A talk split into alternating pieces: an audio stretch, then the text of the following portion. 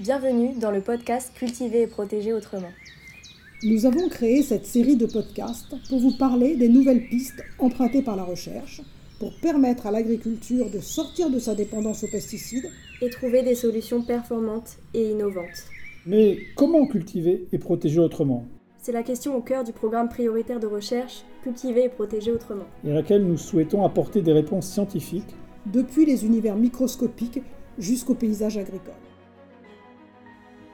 Depuis une cinquantaine d'années, l'agriculture française n'a cessé de se spécialiser, que ce soit à l'échelle de l'exploitation agricole ou encore à l'échelle des territoires.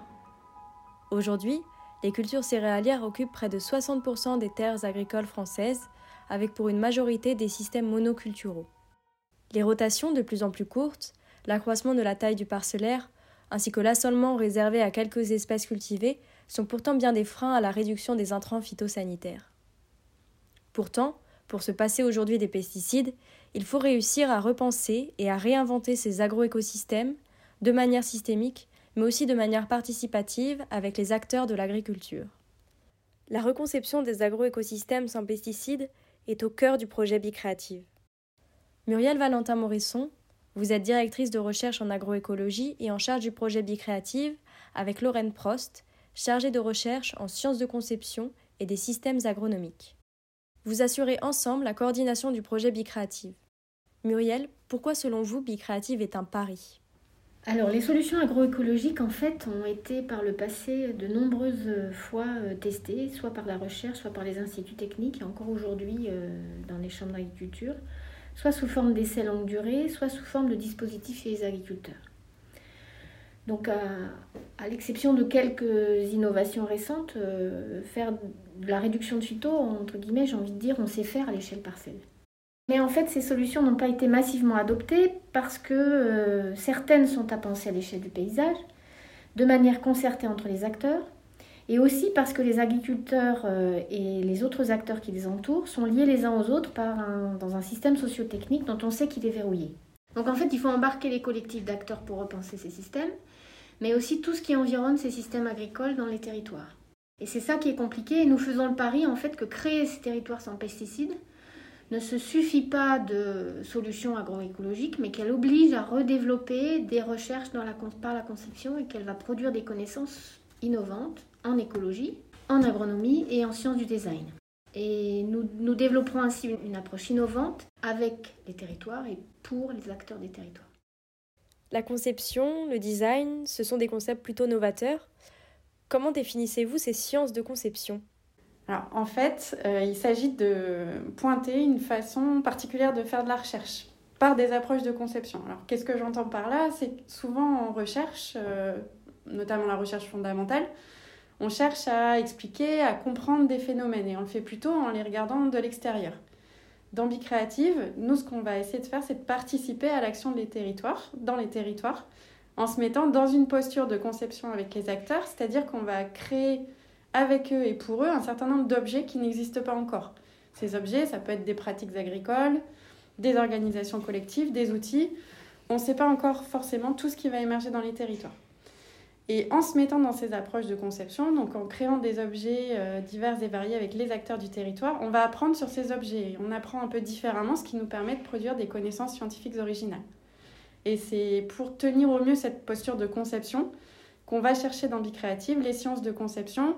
C'est en fait toute la communauté scientifique qui rassemble ceux qui travaillent sur la conception. Euh, ils appartiennent à des domaines euh, très variés.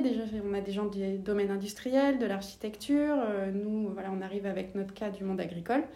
Et c'est une communauté qui rassemble aussi des approches disciplinaires très variées, puisqu'on a des approches très ingénieriques, des approches de design, des approches de sciences humaines et sociales. Concrètement, comment la conception de territoires sans pesticides est-elle rendue possible? Quel dispositif de recherche mettez-vous en place pour répondre à une telle ambition? Alors, ce qui nous a semblé euh, non négociable, indispensable, c'est de construire euh, cette recherche dans des territoires existants et avec ces territoires existants. C'est pour ça que toute la recherche de Bicréative, elle se fonde sur dix territoires, qui sont des territoires réels et expérimentaux, dans lesquels euh, sont engagés à la fois des porteurs scientifiques qui appartiennent au consortium de Bicréative et à la fois des animateurs locaux de ces territoires qui vont appartenir, eux, à des structures très variées. Et donc ces dix territoires, ils vont partager une trame d'action, qui est celle des trois axes du projet Bicréative. Le premier axe, arriver à définir ce qui fait problème et objectif dans chaque territoire. On va chercher à caractériser les forces en présence, les champs d'innovation qui sont prometteurs, euh, les freins, les leviers. On va chercher aussi à suivre euh, tout ça dans le temps du projet. Deuxième axe du projet, arriver à générer des solutions innovantes et pertinentes pour chaque territoire.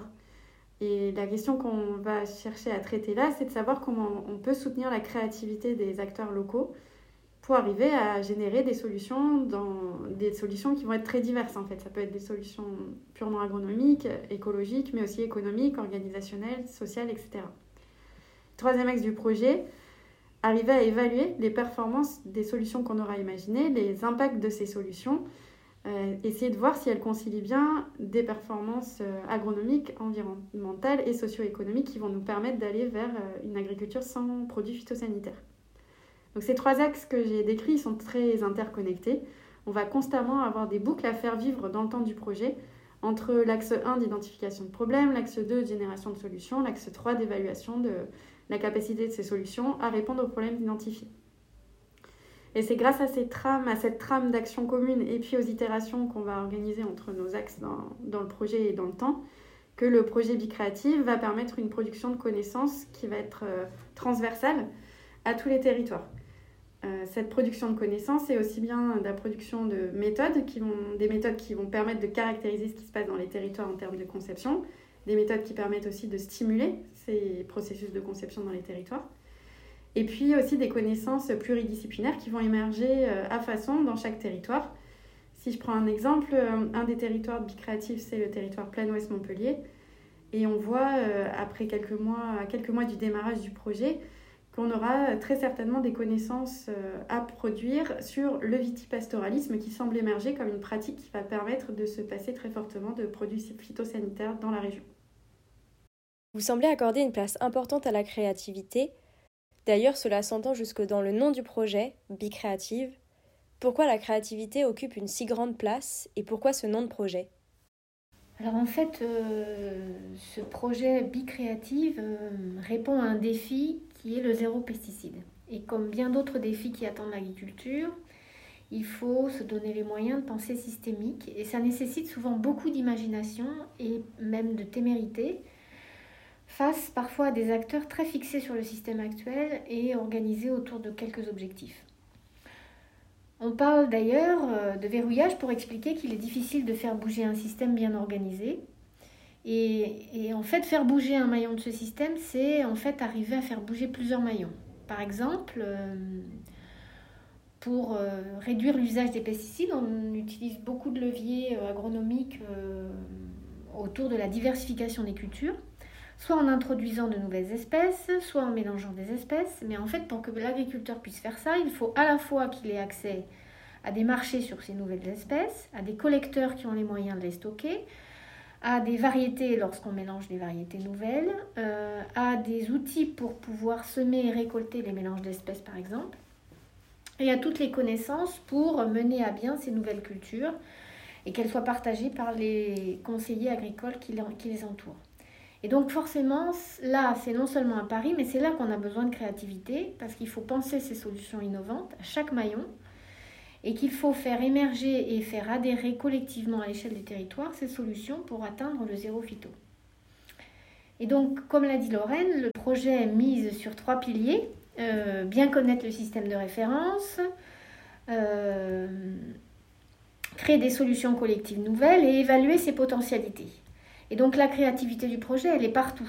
Elle est dans l'échelle d'analyse du territoire, elle est dans la manière de faire le bilan euh, avec la méthode de diagnostic sociotechnique, avec la manière de capitaliser des connaissances acquises par la science ou expertes euh, dans les territoires.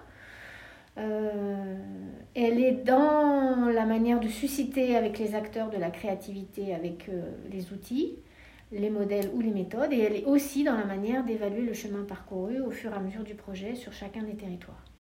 Est-ce que vous pouvez nous en dire plus sur l'organisation du projet?